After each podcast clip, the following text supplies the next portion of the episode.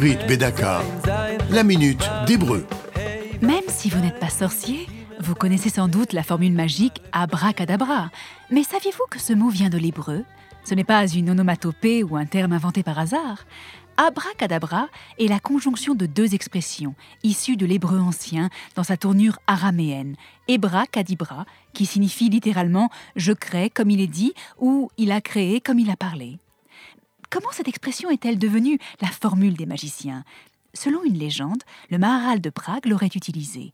Selon certains, la formule se trouverait sur une amulette sous la forme d'une anagramme en triangle inversé où les lettres hébraïques d'abracadabra sont inscrites. Ce n'est qu'au XIXe siècle que la formule abracadabra devint synonyme de quelque chose de purement imaginaire, comme l'indique l'invention de l'adjectif abracadabrantesque par Arthur Rimbaud, ou celle du surnom abacadabrantès, affublé à la duchesse d'Abrantès par Théophile Gautier. Comme vous le voyez, l'hébreu, ce n'est pas sorcier.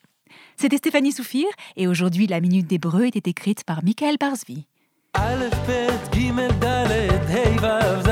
Retrouvez la Minute d'Hébreu sur ivritbedaka.org.il.